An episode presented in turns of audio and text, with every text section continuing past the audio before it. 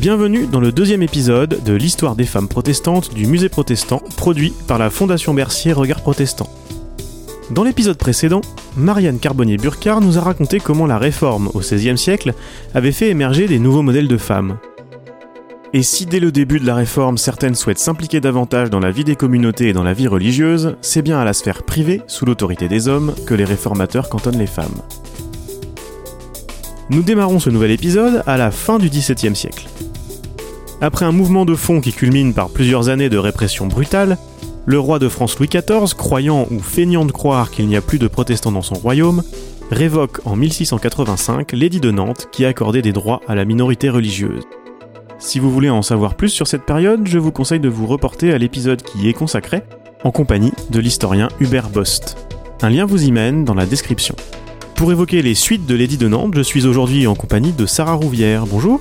Bonjour. Vous êtes docteur en histoire et vous avez soutenu une thèse sur la contribution des femmes à la résistance protestante du désert vivarois. Même si entre un quart et un cinquième des protestants ont déjà quitté le royaume avant la révocation, il s'agit surtout des plus aisés qui pratiquent le plus souvent des professions qualifiées, intellectuelles, qu'ils peuvent continuer à exercer à l'étranger. Vous avez étudié le Vivarais qui correspond à l'Ardèche actuelle. C'est à l'époque une zone fortement protestante, peuplée principalement de paysans et n'ayant pas de frontières avec des pays protestants. On comprend alors que l'émigration est beaucoup plus compliquée. On est seulement sur 8% des protestants qui quittent euh, le pays. En plus, c'est une province très pauvre, très rurale. Les gens n'ont pas non plus les moyens de partir.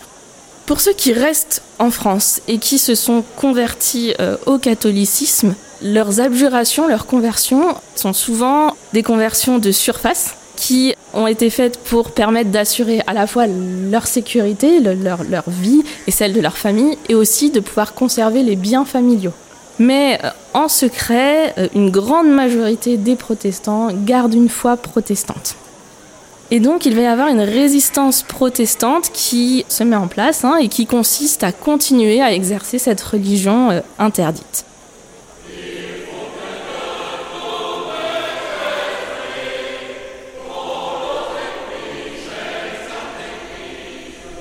Quelques mois après la révocation, on va trouver la trace de cultes clandestins qui sont tenus, souvent dans des endroits euh, très isolés, des endroits euh, à l'époque qu'on appelle des endroits déserts, où on peut euh, se réunir pour exercer ce culte sans risquer d'être surpris par, des soldats ou même par des catholiques.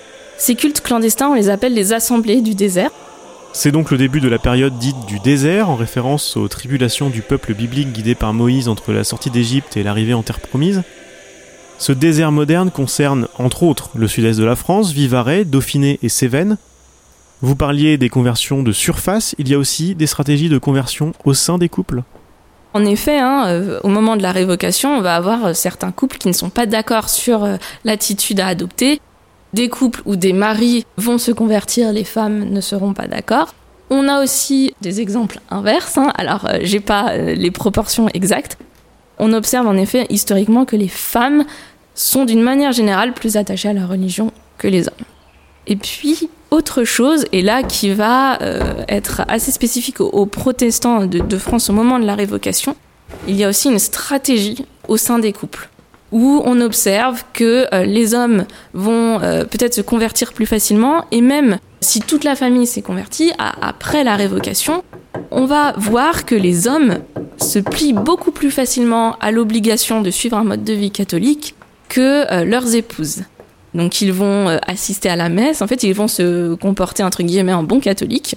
Et les femmes, elles, vont être plus nombreuses à marquer leur désaccord par rapport à, cette obligation-là, notamment en n'assistant pas euh, à la messe. Ça, c'est vraiment le signe que l'on proteste contre la révocation.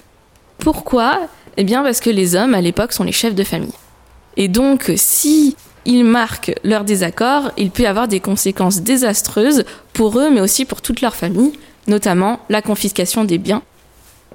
Les femmes, elles, risquent des sanctions nettement moins importantes que leurs maris, donc elles sont plus libres de marquer leur désaccord. Je rappelais en introduction le rôle de la femme protestante concentrée sur la tenue du foyer et l'éducation des enfants. C'est quelque chose qui devient un avantage au désert, qui permet quelque part euh, d'entretenir la résistance? Oui, on est dans un contexte répressif où les protestants ne peuvent pas exprimer euh, publiquement leur euh, religion.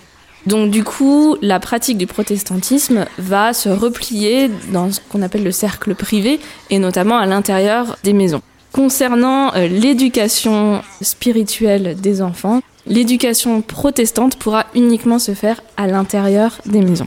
Et traditionnellement, c'est vrai que c'est euh, la mère qui se charge de la première instruction des enfants. Ce rôle traditionnel des femmes va vraiment être instrumentalisé pour permettre euh, eh bien, aux enfants d'être éduqués dans la foi protestante. Donc ça, c'est une stratégie qu'on va observer dans de très très nombreuses familles, dans toutes les communautés protestantes de, de France. Un protestant Sévenol se souvient de cette période dans ses mémoires. Ma mère en profitait pour nous instruire dans sa religion et nous prouver les erreurs du papisme, ce dont elle était très capable grâce à sa connaissance parfaite des saintes écritures. Les instructions de ma mère se fixaient dans mon esprit, et bien que très jeune, je commençais à éprouver quelques dégoût pour les simagrées de la messe. Un mouvement original, le prophétisme, marque ses premières années du désert. Et là encore, les femmes y jouent un rôle primordial. C'est d'ailleurs une jeune femme, Isabeau Vincent, qui est connue comme la première prophétesse. Elle prêche dans son sommeil en 1688, euh, non pas dans le Vivarais, mais dans le Dauphiné. Ces prêches vont durer euh, un certain moment et sa notoriété va s'accroître, des personnes vont venir pour assister à ses prêches pendant son sommeil. Dans le Dauphiné, hein, d'autres personnes vont se mettre à prophétiser aussi, c'est-à-dire à prêcher en transmettant un message qui euh, serait venu directement de Dieu. Et l'une d'entre elles, Gabrielle Astier, va franchir le Rhône et passer en Vivarais, hein, dans la commune de Baie et, ses alentours. En janvier 1689, Gabriel Astier arrive en Vivarais, se met à prophétiser et peu à peu, les Vivarois vont l'imiter. Ils vont prêcher en disant euh, transmettre un message qu'ils ont reçu directement de Dieu, en expliquant que Dieu les a appelés à s'adresser à la communauté. Et comme je l'ai dit, hein, ils vont souvent prêcher en état de transe. Donc leurs prédications vont prendre un aspect un peu mystique. On va retrouver notamment des prophéties, il va y avoir aussi des mélanges avec certaines superstitions ou croyances populaires qui vont se faire. Un mois plus tard, eh bien, il y a des cultes clandestins qui se tiennent, qui ont lieu, qui sont animés par des prophètes, où il y a plusieurs milliers de protestants qui viennent y assister.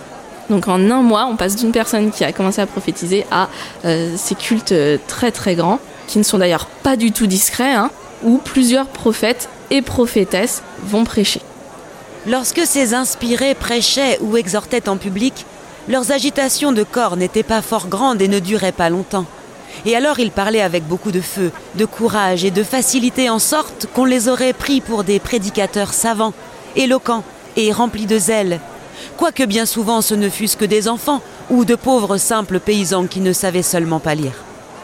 Les autorités catholiques rapportent également certaines prophéties. Ils ne manquèrent pas de dire qu'ils voyaient les cieux ouverts et les anges vêtus de blanc, qu'il fallait s'amender, faire pénitence, que le jugement de Dieu était proche, qu'ils voyaient l'ange qui avait en sa main une fiole de la colère de Dieu qu'il allait répandre sur les incrédules.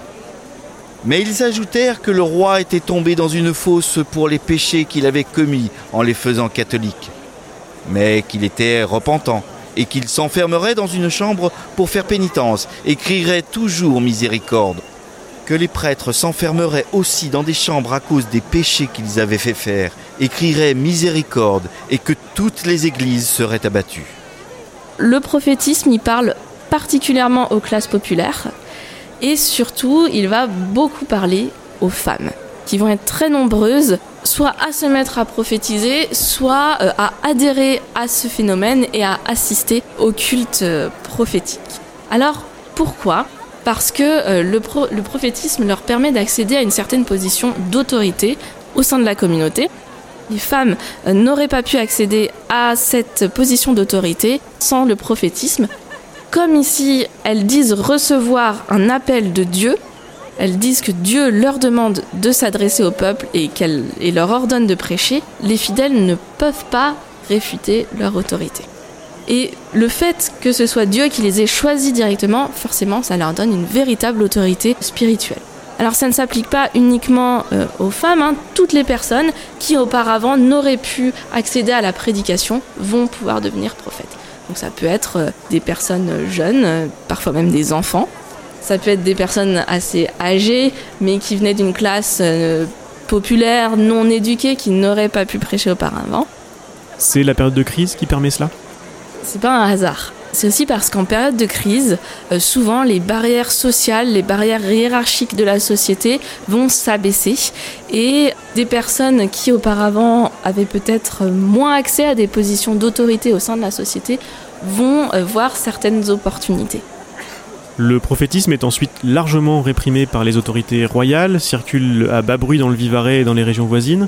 Une nouvelle explosion a lieu dans les Cévennes en 1702 avec la guerre des Camisards, où là encore de nombreuses femmes jouent des rôles importants.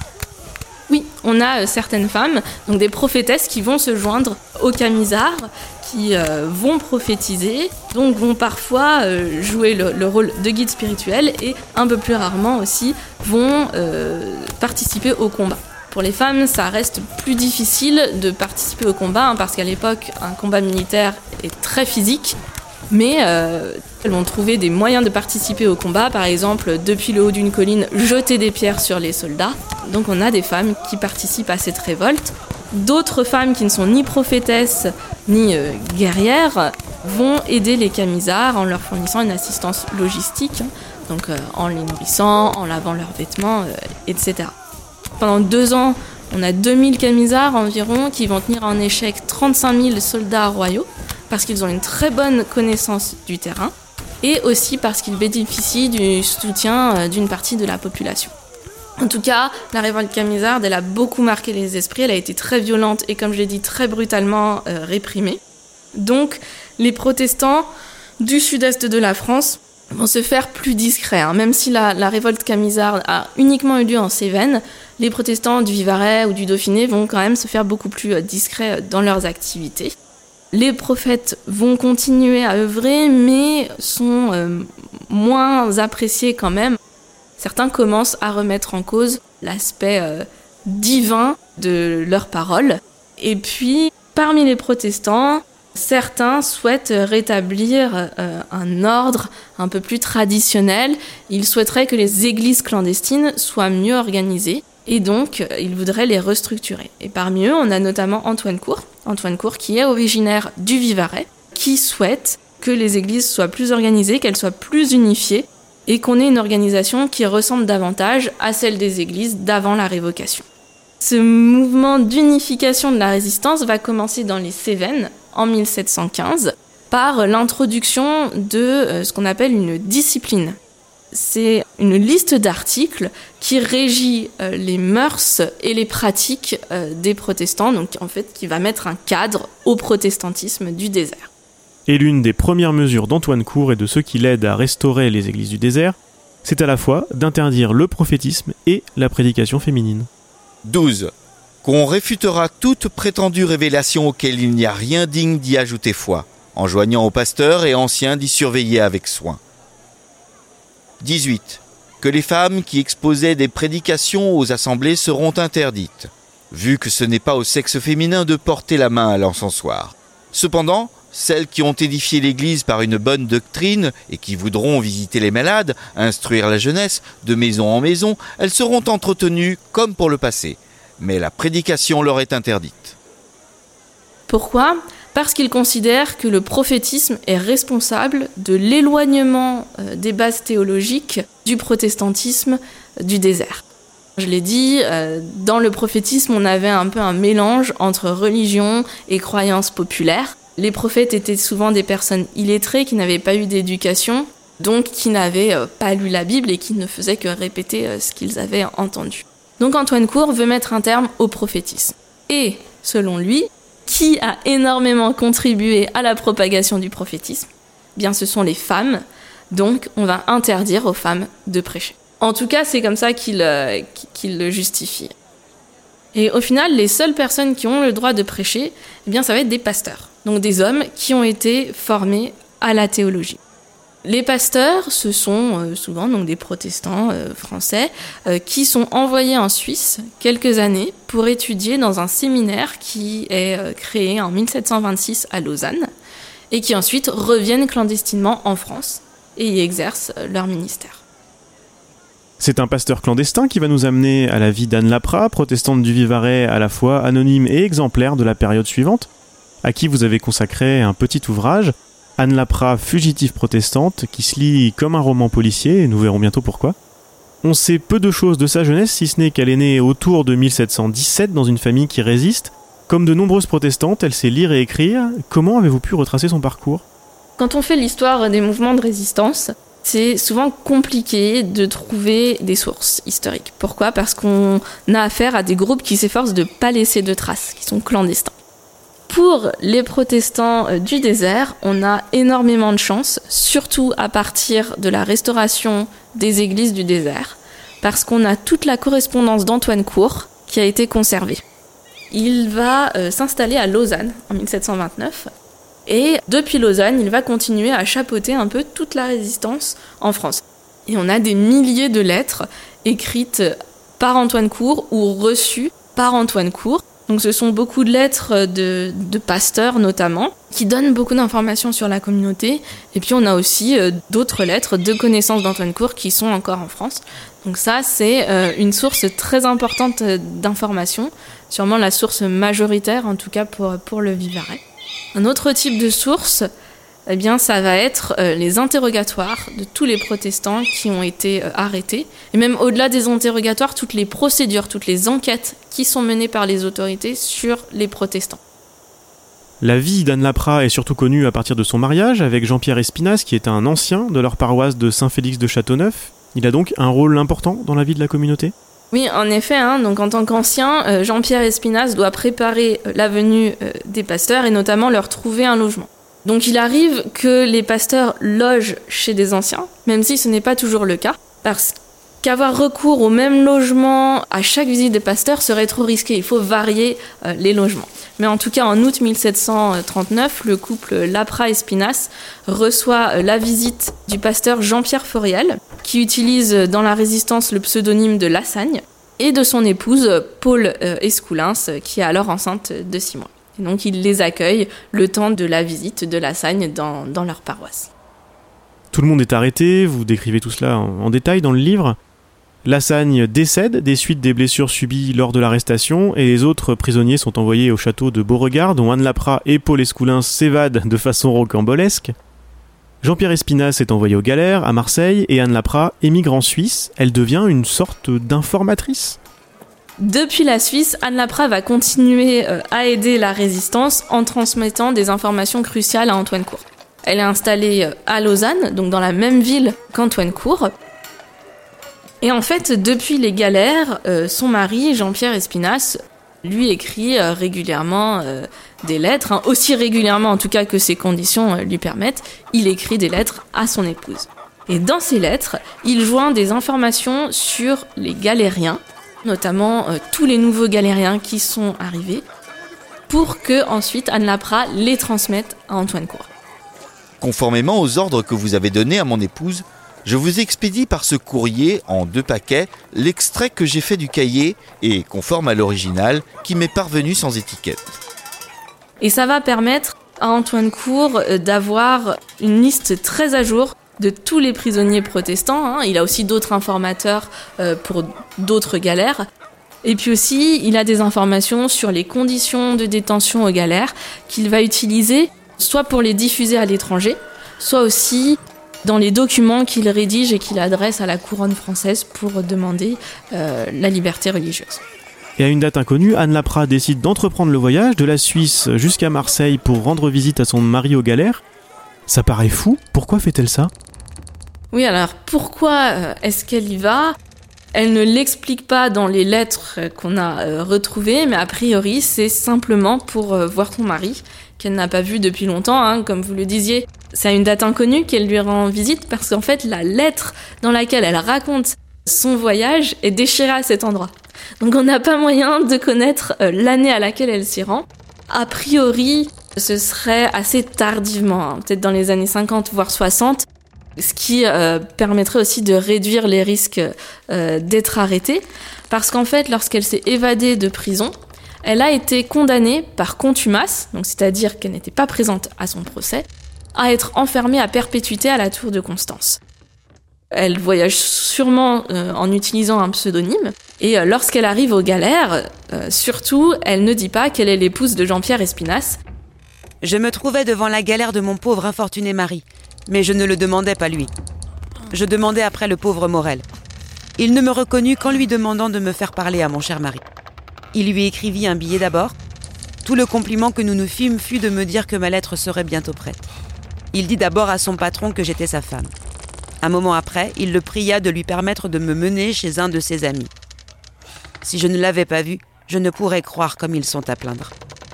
Elle n'est pas arrêtée, elle finit sa vie en Suisse, sans doute avec Jean-Pierre Espinasse, une fois gracié. Anne Lapra a donc échappé à la tour de Constance. Nous ne pouvons pas terminer cet épisode sans évoquer cette prison au lieu de la mémoire protestante à Aigues-Mortes et sa plus célèbre prisonnière, Marie Durand. On lui attribue d'avoir gravé le mot résister sur le puits de la prison et elle est avant tout connue pour sa correspondance. Elle écrit par exemple en 1752 au secrétaire d'État à la guerre français. Notre liberté est entre vos mains. Votre Excellence a été frappée d'horreur de nos pitoyables demeures et des duretés de notre esclavage. Votre grande âme, aussi susceptible d'attendrissement que des autres vertus héroïques, nous laissa entrevoir sa sensibilité à notre infortune. Rendez libres, Monseigneur, des misérables qui soupirent depuis tant d'années dans une tour des plus affreuses. Rendez-les à leur patrie, à leurs familles qui ont tout perdu en les perdant. En effet, aujourd'hui, Marie Durand, euh, c'est sans doute euh, le nom d'une femme protestante qui est le plus connue euh, parmi les protestants français. Hein. Cette femme qui a été emprisonnée à la tour de Constance pour sa religion est érigée en, modèle de constance dans la foi. Et pourtant, au final, le parcours de Marie Durand, qui a été arrêtée à l'âge de 19 ans, fait qu'elle n'a pas pu être très impliquée dans la résistance protestante, puisqu'elle a été arrêtée extrêmement jeune et elle va être enfermée à la Tour de Constance pendant 38 ans. Donc euh, son parcours et sa résistance ne sont pas représentatifs euh, des protestantes qui résistent en liberté. Si elle est autant connue, c'est sans aucun doute à cause de la durée de son incarcération hein, et de son refus d'abjurer en échange d'une libération. C'est réellement à partir du début du XXe siècle, peut-être un peu avant aussi avec le, le 19e, que Marie Durand va être érigée en véritable symbole de la résistance. Pour les historiens de l'époque, elle personnifie euh, la résistance passive et non violente. Et plus précisément, elle personnifie une résistance féminine, parce qu'en fait, elle correspond à un idéal féminin de femmes pieuses qui restent fidèles euh, à leur foi tout en ayant un comportement exemplaire. La libération de Marie Durand et la grâce de Jean-Pierre Espinasse dans les années 1760 correspondent à un relâchement de la répression. Vous nous le disiez tout à l'heure, les périodes de crise abaissent les barrières et renversent les hiérarchies sociales. Les nouveaux rôles incarnés par les femmes pendant la résistance étaient apparus au gré des circonstances. Que deviennent-ils une fois la crise passée? Pendant la période du désert, le fait d'être une femme pouvait parfois être un avantage. On l'a vu avec l'éducation des enfants. Et il y a euh, de nombreuses autres opportunités de contribution qui vont être ouvertes aux femmes justement parce qu'elles sont des femmes et qu'elles sont moins soupçonnées par les autorités. Par exemple, le fait d'héberger des pasteurs. J'ai remarqué pour le Vivarais que euh, beaucoup de femmes célibataires ou veuves, donc qui habitent seules, vont héberger des pasteurs, qui aussi voyagent seuls. À l'époque, normalement, un homme qui loge chez une femme seule, eh bien, c'est un scandale la fin de la répression va mettre un terme en fait à cet avantage féminin. Et euh, beaucoup des libertés qu'auront eu les protestantes pendant la période du désert eh bien, euh, vont être terminées. On va revenir à une société euh, qui est organisée de manière plus traditionnelle. Alors il n'y a pas de doute que la résistance des protestants pour leur liberté religieuse pendant cette période a marqué les esprits, hein, hommes ou femmes, avec des exemples masculins ou féminins. En revanche, en termes de comportement, il va y avoir peu d'influence sur euh, le 19e siècle. Merci Sarah Rouvière. Ce 19e siècle, c'est l'horizon du prochain épisode. Nous y réfléchirons avec Gabriel Cadier à l'émergence ou non d'un féminisme protestant à la fin d'un siècle riche en nouveautés. C'est notamment le siècle des grandes œuvres philanthropiques protestantes. L'histoire des femmes protestantes est une série du musée protestant produite par la Fondation Bercier Regard Protestant, réalisée par Antoine Gouritin. Les archives de cet épisode ont été lues par Hélène Lafosse et Dimitri Régnier. La musique originale est signée Alexandre Lechaud. Un grand merci à l'Oratoire du Louvre qui nous a permis d'utiliser des extraits de sa riche discothèque que vous pouvez écouter en ligne. Retrouvez les références bibliographiques et sonores ainsi que les autres épisodes dès à présent sur le site du musée protestant et dans votre application de podcast favorite.